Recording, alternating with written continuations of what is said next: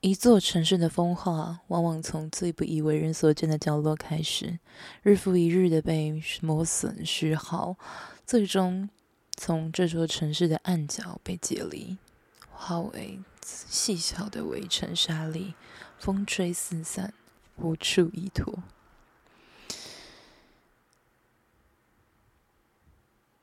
大家晚安，我是阿紫，沉溺在情色文学欲望里，道德沦丧的女人。你知道什么是半套店吗？全套店又是什么？养生馆又是什么？H S K 到底代表什么含义？那些我们最好奇的与性有关的产业，都在描述些什么呢？那么，就借着今天的这本书，或许你可以看见，在信里面，除了旖旎让人好奇的那些美好欢愉和为了生活和努力的样子之外，更多的可能性。希望你会喜欢今天的选书。大家晚安，我是阿梓，沉溺在情色文学欲望里，道德沦丧的女人。哦，收到。风化台北，哦，我收到就是作者平贵的邀请，但我其实之前就知道平贵这个人，因为他有一个很厉害的技能。那这个我们后面到，我甚至为了这本书，我还特别去采访他。你知道，也不是一个很认正式的采访，可是你知道，我不是一个喜欢做双人节目的人，因为我觉得对于、呃、主持人有很大的要求。然后我们需要照顾来宾，然后我也不能控制他会说出什么，所以最好的办法就是我知道所有的我想要的资讯以后，我再把它你知道咀嚼之后再吐给你，这不就是你们听我节目的目的吗？啊，也不一定。那其实我从之前对平贵的了解之后，我其实没有仔细看过他的书，我只有在很久以前，我还在中文系读书的时候，就是我是在学校的图书馆看到。他出的一本算是小说集吗？然后我就自己回去看完之后觉得超酷。不过那时候好像是做作业吧，所以我们要做蛮多的东西的选材，然后随意挑的，所以我没有特别的去记，就是作者。就是我后来知道他的事迹之后，才哦，原来就是这个人，他真的很厉害，就是有很。怎么可以这么优秀呢？对，他得了非常非常非常多，就是台湾从北到南，然后从岛内到离岛这种大大小小的文学奖，真的非常的优秀诶，就是因为我本人从来比赛没有得过奖，这说出来真的很羞耻。就是我比赛基本上不会得奖，我人生最光荣的一次获奖，大概就是高中的时候画画得到学生美展的第。全市的第二名还第三名，就我人生的高光时刻就在那个时候。我写作文从来没有那么优秀过，你知道吗？超好笑。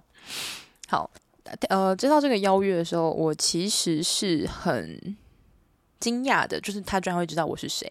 然后我还要稍微试探了一下，知道说，诶，他是不是只是那种就是听过几集奇怪节目的人之后就来问我，就说是我听众的人。我以前遇到这种人会蛮生气，可是。后来又觉得，反正你至少也听了两集，那贡献了两个播放量，那我也是 OK。但他既然听过了我到很早期的节目，我觉得哇，这个男人不愧是可以写出风化台北的男人，他的精神力跟他的阴茎一样，战无不胜，你知道吗？哦，那我看了风化台北，其实，在博客来上面你可以看到四月。我先看了伯克莱试阅的一章之后，我就决定要讲这本书。呃，除了是因为我就是对于性这个性这件事情充满了很大的热情之外，一个主要的原因是因为我超喜欢平贵在前面的描述，但是因为他后面就是尤其是他第一章，他总共分数是十五个十五篇散文，然后从半套店、外送茶。流莺、个工、豆干错，就是这种不同的，就是比较台湾比较常见的，就是性工作者他们的形式，然后做一就渐进式的介绍。然后他当然自己本人呢有很多的经验。诶，等一下哦，这意思是说嫖妓故事可以当成文学作品来贩售吗？当然呢，为什么不行？嫖妓本身都可以当成故事来卖了，对吧？就是你知道，做爱本身都可以被拍成影片来卖，AV 经纪人也可以出书，AV 男优也可以出书，AV 女优也可以出书，还可以拍电影。只问那为什么嫖妓的这个经历不可以拿来出书呢？哦，嫖妓会刺激到任何人的神经吗？因为我觉得叫消费性工作者超奇怪的。如果我们真的是一个去除歧视的话，我们不会对嫖妓这件事情有任何的问题。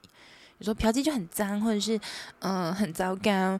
没有啊，我可以就是一个成年女性，然后我单身，没有男朋友，没有老公，没有家累。然后我有性需求，然后我想找一个条件符合我的、配合我时间的、乖巧听话的，然后我付钱给他，他也愿意收下这笔钱作为这个你知道交换。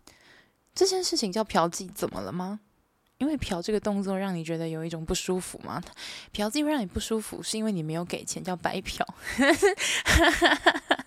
在说你们，就是你们然哦，就听了不付钱，气哦哦，所以。呃，请允许我偶尔会使用这样的词汇，因为这是我觉得最符合大众在平常在使用的东西。如果我硬要说一些很拗口的东西的话，which is 我很常在做，但是会失去了真实的意图。我们不应该就像生病一样，不应该讳疾忌医。我们也不应该因为有一些字带着呃。可能带着一些歧视，所以我们就不使用。当然，明显的纯粹是为了伤害他人而产生的东西的话，那就不是不是这个范讨论范畴，好吧？好，那我很喜欢他的每一篇的命名，好，但就是可能品贵，我觉得平贵可能自己也没有想到，就是他的有一些就是。封面或是设计会长成这个样子。封面设计我觉得还算可以接受，但跟风化台北的关系不太能理解。就是它是一种霓虹色的设计，我觉得，嗯，平哥，我们找我们找时间 找机会看可以再重出一本，希望可以帮你卖到第二刷，好不好？那它总共分成五个部分，从半套店、外送茶、流音、各公道都敢错。好，我很喜欢他对每一个。章节里面或者每一个篇章的命名，那它其实很明确，就是每一个每一个每一个部分都有三篇，然后它从从内到外慢慢的在拓展这个故事。我很喜欢，呃，它你在博客来上面可以试阅的部分的养生组超棒，因为刚好那段时间我在读庄子，然后我就看到养生主，然后他，然后因为养生馆，然后就哇、哦，好酷哦，这是什么有趣的关系？太棒了！对，所以其实可以在，就是你可以从篇章的命名，比如说我们什么养生主、查理王、白马非马，然后墙壁里的巨人、没有车的停车场，来，就是你可以从前面的部分，你就可以看，你可以看他，你从章节命名的部分就可以感觉到平贵他在枕边做，就是。他的文字的功力，他对于世界的想法，完全的可以展现出在他如何取名这件事情。因为你知道，命名其实是为整个文章点题，你必须要取一个又点题，然后让人好像知道他在说什么，但又很想要进去看一看。因为如果标题都已经说完了，那其实没有必要进去看，不是吗？就像我去书店买书的时候，我一眼就可以看出来哪些书我不会想要买，哪些书会愿意让我去买，哪些书只是看起来好像让我很想买，但我买回去都不会看，或者是我这辈子都不会看的书。你懂那个意思？就像是我要设计一个很耸动的标题，你才愿意点进来一样。好，大家要承认，我喜欢养生主的地方，是因为他时时刻刻的在跟庄子的养生主，就是互相做一个什么隔空对话嘛。他其实就是在讲说半套店，然后根据我从这里面学到，然后还有我之前做的一些功课，好像半套店就是他会帮你打，就是你一样会脱光，但小姐是不会脱的。然后呃，他帮你打手枪，然后可能会帮你舔奶头，然后就让你射精，然后就结束。然后有没有按摩好像不是很重要，男生去那里好像也不是为了按摩的。我我我。如果让你觉得听起来很像是什么又有着刻板印象与歧视的话，确实啊，我没有什么机会可以消费男色。毕竟 有人可以贴上来的话，那我干嘛还要去花钱呢？嘿嘿，哈哈哈，这身为就是糟糕的女性。然后他的故事的那个叙述就是非常的漂亮，我非常推荐大家可以去看。我觉得他描述就是，比如说像第一章养生组的小五在帮他打手枪的那个他的过程跟描述真的很有趣。然后同时还有一个就是因为小五他有一个刚上。呃，国一的女儿，然后他都会，然后因为下课之后，他就会在养生养生馆前面的那个，就是在接客中接客的地方，然后在那边写功课，然后他就在小五就在帘子里面帮他打手枪，就是，然后他中间做了一个很漂亮的隐喻，就是，就是隔着那个玻，就是。小五说，他女儿总是认为他做的是正当工作，偶尔还会在这边写作业。有时候，小五在里面按，女儿就在布帘外面读书。他希望女儿可以好好读书，能比他有更好的未来。所以他还会问平贵，因为平贵的学历很不错嘛，他就会问平贵说：“你觉得他学历比较高，能够换到一个比较好的人生吗？”但平贵其实很想说些什么，可是。但又想想又算了，因为无论学历的高低，在生活面前，我们都只是赤裸裸的人。然后我觉，你知道这个时候的答案，我觉得超棒。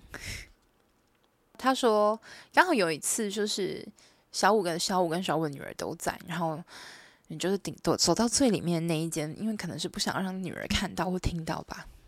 对，跟他说，小五用虎口套住你的阴茎，然后随系带而牵动的肤处上下挪移，欲望坚硬如桥，刚直如壁。不知为什么，昏暗的布帘中，你竟看见小五眼眶反射着过多的光泽。那是泪吗？沾满油，小五握着阴茎，坚硬似铁，而他的小孩握着笔，他上下套弄着，他的小孩正写下书上的书卷上的答案。你看，他用他将你的阴部用热毛巾擦拭了一遍，他的小孩将原先的答案试了去。他用口含着你，他的小孩咬着笔深思考问题。他在你的欲望间求生，他希望小孩能有更好的生活。他希望小孩将来握的是笔，不是男人的阴茎。你射精了，他却正从眼角凑满一滴泪。你们都忍着不出声。这世界抛出问题，小五以人生来回答，正如他女儿艰难地写下那些难以回答的习题。然后我很喜欢他最后的这边的那个动作的进度，然后前后的对照，你会完全的理解到说，欲望在我以往的故事里面似乎都是一种个人上的选择，它是一种旖旎的画面，它是都会男女那种美妙、性感而时尚。摩登的东西，它好像很绚烂，它好像很美好，它是一个值得人去追求的迷幻迷幻药。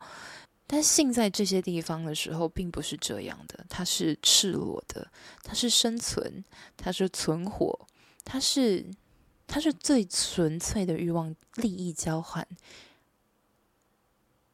非常漂亮，就是让人不禁思考：说我是否以前都用太轻浮的态度看待这个世界？啊、oh,，the witches。Fine，因为我们每个人所要面对的人生不是不尽相同的，我们不能够要求无时无刻的我们都饱满的充满着慈悲对他人，那样就变得太苛刻了，就显得对自己不够慈悲。只是偶尔，似乎在我们思考到这个议题的时候，我们可以带着更多一点点的宽容，对吧？那再来，还有他后面，我觉得，我觉得平贵最厉害的地方就是他把我知道或我不知道的东西都描写的让人很想知道。然后还有一篇他在讲按摩店，大家都就他说在按摩万华店的聚集一出，不同于小五工作的按摩店，这里的小店很多竞争大，所以他有很多的，就是你知道，随时都会有新来的小姐，时间会不断的流转，人员会不断的流动。因此，你反复的进行，将店的分布顺成一个圈，然后就是它，我们随着就是这个圆圈的进行不断看到，你就会发现，这个节权性工作者虽然年龄偏大，但对于老龄的消费者来说，他们仍然是年轻招展的女孩。也就是说，其实其实欲望是不分年纪的，也或者是说欲望就是分层的。即使我已经。七老八十，我可能还会拥有着满腔的欲望。可是这个时候，我已经没有伴侣可以和我一起，你知道，和我一起爽。所以，或者是我从年轻时我就留下了这样子的习惯。我总是想要找一些外面有的刺激，或者是我就是一个没有没有结婚的人，我也没有伴侣，我也因为没有情，我也没有情人，我就会花钱寻找快乐。所以，这似乎又说着为了一种，就是不管长成什么样子，不管是什么样子的人，不管你的外表条件、内涵如何，你都会找到你属于自己的市场。只要你足够勇敢，并且有耐心，似乎是如此。但是，那个却不是平贵想要找的东西。我喜欢他，我我那时候还有特别就是问他说，这段话不就代表着，其实人们在挑选的时候，还是会有着一定的审美需求吗？他说，确实啊，不是吗？并不是因为我花钱了，我就要找我喜欢的，而是要真的有喜欢才愿意花钱嘛。他说：“但那却不是你要的梦。你要的梦与大部分年轻人相同，是在花下去的一千六百块中，对姿色、年龄、体态都有有所要求。对，然后你就是他找了很多圈，终于找到了一个符合他的人。然后他跟这个人似乎有迷恋与暧昧的情节。”我很喜欢他这一段，他说：“指节飞快的按，有时你传了一些歌给默默，默默说他没听过；有时你们一起听歌，一起看词，一起说词里的曲意。此时的语言是法，无肉身，只有切切实实的情感交流。可欲望的边界在扩张，从肉体到精神，从精神到星球，再到整座宇宙的边界。你驾驶着星际中的船舰，在浩瀚未知的领域里逐渐迷航。”原来没了肉身，失去了耳鬓厮磨，肉体摩擦后的欲望更为强大，更像是一种渴求，一种索取。还是说，他认识的这个在按摩店认识的来自四川的这个默默这个小姐？他会，他甚至可能加他的联系方式，方便他下一次去找他。然后他们诉说了更多的故事。我不知道这些千篇一律，或者是说听起来老掉牙的故事，在平贵的心里面听起来像什么样子？毕竟作为一个叙事工作者，是做这一个文字工作者，需要做叙事的行为的人，应该会很习惯这些东西。可是，当有了肉体作为了依依托以后，那些对于文字纯粹的。声音，它似乎成为了一种更加令人陶醉的存在。意思是，因为我们曾经有过肌肤之亲，而我现在对于你的声音，似乎就可以用这些声音的颗粒铺塑出一个你就在我的身边。即使我没有办法和你肉体相依偎，我依然可以感觉到。这就是恋爱的美妙之处，你似乎可以感觉到这个人，但他并不在你身边。你可以有很狂放的肢体表现，你不需要去约束自己的表情管理，你可以肆意的做任何的样子，你也不担心会破坏对方心中美好的形象。可你同时可以拥有对方，and that is why I love it。那我觉得平贵在这边的描述就是让人非常的。优质就是很符合我自己的审美啦。同时，我觉得他也展现出来一个人，应该是说进入风化产业，或者是就是在和不同的性工作者交流时候的自己的心态。因为，即便我们知道他现在说的这些东西，可能都只是为了让你再次消费，那你也会愿意为这件事情买单，只要你。足够迷恋那些东西，我不知有时候你会，有时候因此会忽略了，或者是忘记了人与人之间真诚的信任。可我们不能怪他，因为对于他，于你而言是一场浪漫的幻想，于他而言是下一顿的便当，是回家的机票，是家里需要用的钱，或者是欠下的债务。所以我们不能用那么简单的啊，他就是想骗啊，他就是一种勾人的手段。就算如此又如何？如果我有能力，我为什么不这么做？毕竟我也享受到了我要的快乐，不是吗？嗯，当然是在你自己有能力的情况下，而不是拿别人的钱去做这件事。那一直到后面，他就讲到了各种不一样，比如说外送茶，外送茶的产业里面包含着哪些人？比如说，哦，天哪，这要细讲的话，我觉得其实可以讲的，嗯，通篇来看，我觉得就是比一般的人，以我这种，呃，我没有机会去消费这些性工作者的人来看，我会。稍微比我的想象跟我所知道的东西再多一点，或者是对于完全没有了解性工作者是什么样子的人，他可以有一个比较美好的想象。我觉得平贵在写这些东西的时候，他带着，嗯，他不像是那种纯粹去描述肉质的成色如何的那种冷僻，或者是觉得这个 CP 值高不高那种。不管他是要讲吃呃假粗吧，还是要吃精致。那种纯粹对作为美食评论家的感觉，平贵不是这样子，他是他带着一定的慈悲心吧？我觉得不是说我们从上往下去怜悯众生，而是作为人类的那种理解以及小心翼翼的试探，因为。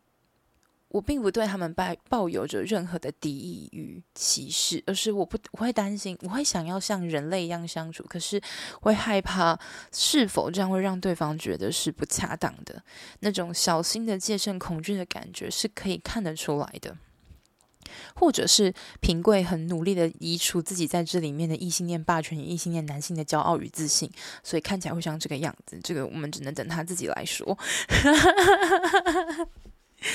对他的语句的描述，其实都是让我，呃，有越前面的几篇都是真是超级无敌抓人，非常非常适合男生回去看。这样你们在恋爱时，或者是你们在打炮的时候，就知道要怎么讲话，或者是跟我说话的时候，就可以用一些高级的、高级的描述方式，好不好？而且它不会像传统的就是中文系的笔法，会太过于老气。它在。古典与现代之间，它还是有那种流动感，不会像我以前刚开始写作文的时候，会有那种很明显的文字的浮躁的痕迹。当然，他后面我有问他，后面他是在赶稿吗？就是嗯，好像有一点水哦，怎么会这样？他说可能是，他说嗯，他听从了。其他朋友的建议可能会这样子，会对于普通的听众或者是读者来说会比较友善吗？可是我觉得，既然都选择一个文学性的方式的导读的人，可能就不需要什么茶余饭后分享的那种茶讯余讯那种很看起来好像很懂行，可是其实只是那种话不说完，然后不好好讲话的样子，比如说。很久以前在 Club 好上面，你听人家在讲打炮的故事的时候，他们就是会说，好像是一个卖车的人，就是他说，哦，那些贵妇都很都很 horny 啊，就就都很想要啊。我只能说，那个时候，他那时候来看我的车，我都带他去试车，然后我们直接在车里打炮。哦，我只能说，那你要听他讲打炮的细节，对不对？他说，哦，那时候一个月，我们就把店里面所有车都试过一遍了。我说。OK，Where is the 打炮细节？你他妈只是在说你跟这个人打过很多次啊，说不定你他妈就三十秒啊，就是他不会像这种让人很，哦哇，你很棒，OK，但 What's the detail？就是啊，OK 呀，你很棒，所以细节是什么？我想要知道那些做爱的细节，我想要知道那根博大的阴茎从后座，然后从那个从那个驾驶座之间的那个缝隙里面，就像。插入我的身体里面会产生什么样的反应？然后那个汁水是怎么样流出来的？我想要知道的是这个细节。然后你不给我写，哎，然后平贵的笔法就更加的温顺嘛。就是在前面一半的话，差不多在前面一半，他都有这样子的特质。但在后面可能就是工作压力很大吧，或者要赶稿，或者是钱不够，或者是什么之类的。反正就是我觉得。我喜欢的部分的浓度下降，但其实也没有什么特别大的问题。然后甚至好像还有不小心写到自己就是可能有点晕船的状态。你看吧，就是就算是一个那种酒精、酒精、酒精战场的人，还是会还是会有晕船的时刻。所以不要觉得晕船是一件很丢脸的事情，好不好？我也会晕船，我也会被拒绝，被拒绝之后我也会哭。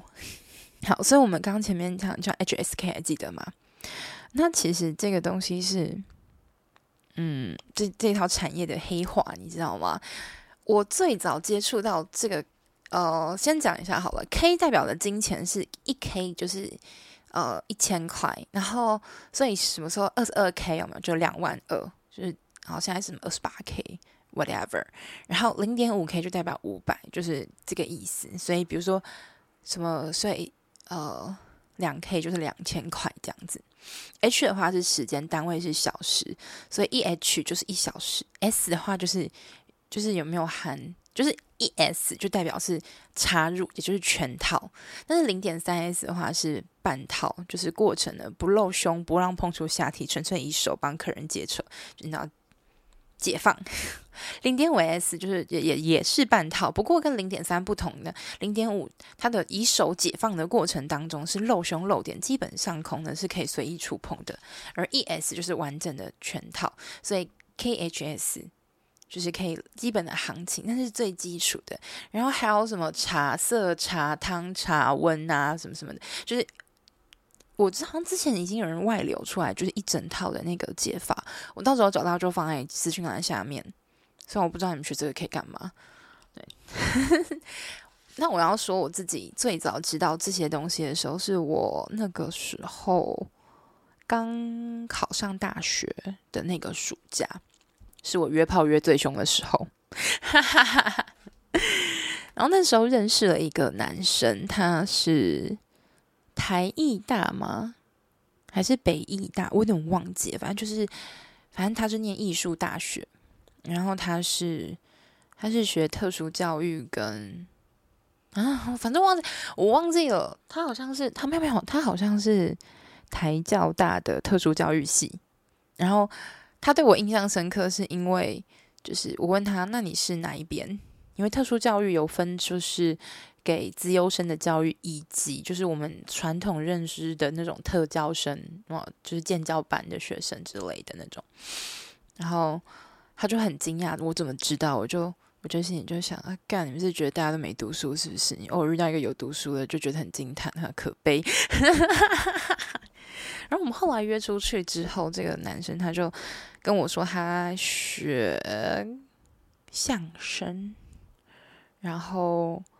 那时候我们好像出去了一两次吧，然后他就跟我讲了他三次嫖妓的经验，然后跟我说哦，有一就是他还教我了很多东西，什么就是一 K H S 有没有 S S 就是有没有幸福，H 的话就是呃多少这样子，对，我就哦就学了很多新东西，你知道吗？然后他还跟我说：“哦，三个人，然后其中有一个是屁股上面，就是有，就是屁股的上面刺的那个翅膀，好像很多女生会在屁股上面刺翅膀，然后在正面的话会在那个阴部上面、肚脐下面刺那种像那个魅魔的那个子宫的形状，或者是刺在阴蒂的上面刺海棠花。”对，就是他好像喜欢刺这种东西，然后就说他对那那双翅膀很有印象，这样子。他说在从背后冲刺的时刻都在看着那个翅膀，为什么呢？因为他正面的肚子上面刺的是阿嬷，我整个就，对，当时就觉得真的很新鲜。可是我们后来，我好像没有跟这个人。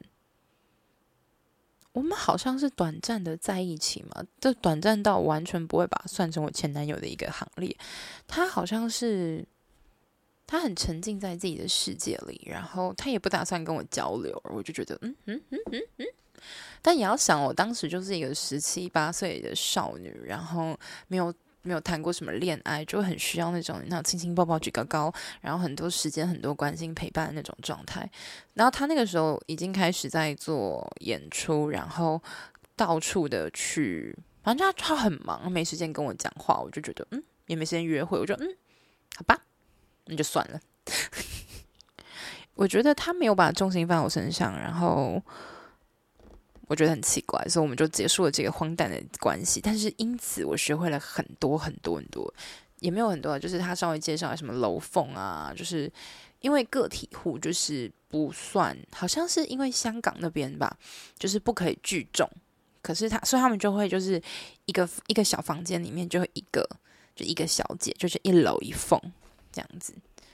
那个电影《金鸡》好像是在讲这件事情，还蛮好玩的。我真的是仔细的思考我的人生之后，就是充满了这种奇奇怪怪的东西。但是，对我的人生到底有什么帮助？大概就是除了讲 podcast 之外，没有什么用途吧。那回到风化台北，我其实。我其实一直在猜风化，它其实有说风化有两层意思，一个是物理学上的物体风化，物体与空气中的接触最终化结成细小的土壤；另外一种就是社会组成的风化产业，进行性交易的这种东西。一座城市的风化往往是从不为人知的角落开始，所以为什么我现在会有什么都更啊，或者是像呃。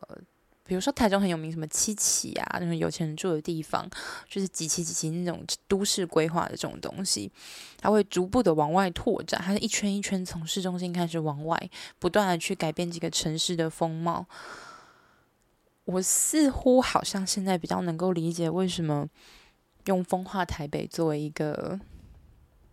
意图嘛，或者叫片名，因为它就是一圈一圈的从他居住的市中心开始往外扩散，而越越往边缘，或者是他在这个据点的边缘的人，他们的条件就会越加的，这样可以说嘛，年老色衰，因为越往中心走嘛，你的地价越贵，租金越贵，竞争就越激烈，你就必须拥有更多的花样，更多的选择，所以到达那种老龄人口。偏多的地方，就会呈现出疲态的那种凋零感。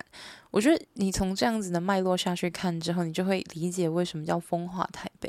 城市从中心向外不断的崩解，就像我们的欲，我们的欲望随着身体的衰退，欲望似乎不会迅速的消失，它也不会太快的死去，它会慢慢的崩解，它就像一个巨大的石头，逐渐变成细小的土壤。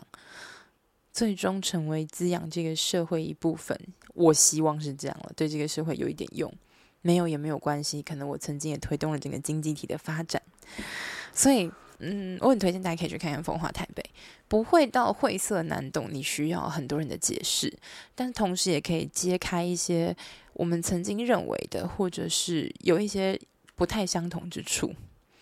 因为平贵好像不是只有在台北。就是有意图性的去做那个田野调查，他还有跟我说，就是在南部有一种特色，就是呃旅馆吧，就是比较老一点的那种旅馆，那它就会有一层的地方是专门有小姐在的，然后你就可以一个一个一个这样选，选到喜欢就可以直接进去。我说哦，听起来超酷的，就是你知道，女生这辈子都没有办法经历这件事情，就是。你懂吗？就是女生好像不太会这样子，因为否女性的，不管是女同女同志，或者是那种男妓的消费，不会是以这个方式出现。如果我说错的话，欢迎纠正我，然后告诉我更多细节，拜托，我超想知道。那。我觉得在这件事情上，平贵花了很多力气，可是可能真的就是你知道，文字工作者的悲哀。他做他得了这么多文学奖之后，别人只会觉得说啊，他凭什么一直得奖气？哎，但是必须承认的一点是，至少平贵付出了足够多的努力去做这件事情。我这样说起来会不会很像平贵的粉丝？然后大家觉得我在逼你们吃安利？没有，我觉得他后半部分写的超水的。对我，我就是水是水，但是故事的剧情还是很不错的，就是比蛮多的我看过的网络小说写的要令人愿意接受。只是我期待的那种魔幻式的笔法就没有再出现。嗯，平贵要加油！听说平贵好像要就是要要开线上写作课，对。大家可以先去支持他风买风化台北，真的多买几本，这样他才有钱，他才有钱去开，才有钱去开写作课，支持，然后支持一下平贵，嗯，风化台北，你可以在台北，那你可以在博客来或是各大网络书城都可以买到。那我们今天呢，主要的部分就到这边。那在我们结束今天的单集之前呢，我要跟大家宣布一件事情。就是哦，没有，不用，不用担心，不用担心，我没有要干嘛，只是我想要做一个新的尝试。大家可以发现，说情绪书院就是 从一开始的样子到现在，我经历了不同时候的变换，然后我想要做我其实很长一段时间在排斥自己要做某一些事情，比如说就一直讲自己打炮的故事。我一开始会讲大红灯笼高高挂，就是因为我觉得只讲打炮故事好像有点肤浅。可是既然，可是我又发现文学分析对大家来说好像并不是一件特别吸引人的事。而我后来发现，我坚持不只说自己的。打炮故事这件事情，就是因为不想让别人觉得我很庸俗与肤浅，而我接受了自己的庸俗与肤浅之后，我就可以开始说这些故事。因此，呃，从这从下周开始，就是情欲书院的节目更新会以一个新的形式出现，它会以一个主轴在讲不同的打炮、约炮经历呃故事。它可能是性的当中的一个部分，可能是舌吻，可能是口交，可能是肛交，可能是很常见的阴道交，或者是一些很少见的地点。它作为一个主题下去缩影，让你体验到我到底是花了多少时间在打炮这件事情上。我会用文学性的描述，但是是你们想听的那种，比如说，嗯。向上弯曲的十七公分，毫无保留的从后撞进我双腿之间的缝隙，就像是我身体趴在驾驶座与副驾之间的那个缝隙一样。原来我小时候坐的这个位置是这么的色情，可以容许另外一个男人从后面不断的撞击，然后湿润的水声在狭小的空间内不断的回荡，大概像这样子的描述。我相信你们一定会很喜欢，因为我自己也很喜欢。嗯，这样算堕落吗？你们看来告诉我，这样算不算堕落？可以帮我留个五星好评，然后告诉我堕落了，那我也很开心。会员的部分的话，我们一样会是做呃情色文学分析，然后再加上直播的部分。然后上礼拜直播的时候，我跟柠檬就是我妹，我们两个就差点直接待在路上，就是超好笑。啊，如果你已经是会员，但你不知道直播在哪里的话，欢迎你私信来告诉我，来告诉你在哪里直播。那如果你想要加入会员的话，没有问题，欢迎私信 IG 或是写 email 给我，我的 IG 是 sex and letter l e s e x n l e t t e r 零点零五，或在下面你可以找到相关的讯息。你可以私信告诉我，你想要成为我的情欲伴游书童，那么你就可以和我一起徜徉在情欲探索的世界里。希望你会喜欢今天的节目，也期待你告诉我更多你心里面的想法。谢谢，晚安，我是阿紫。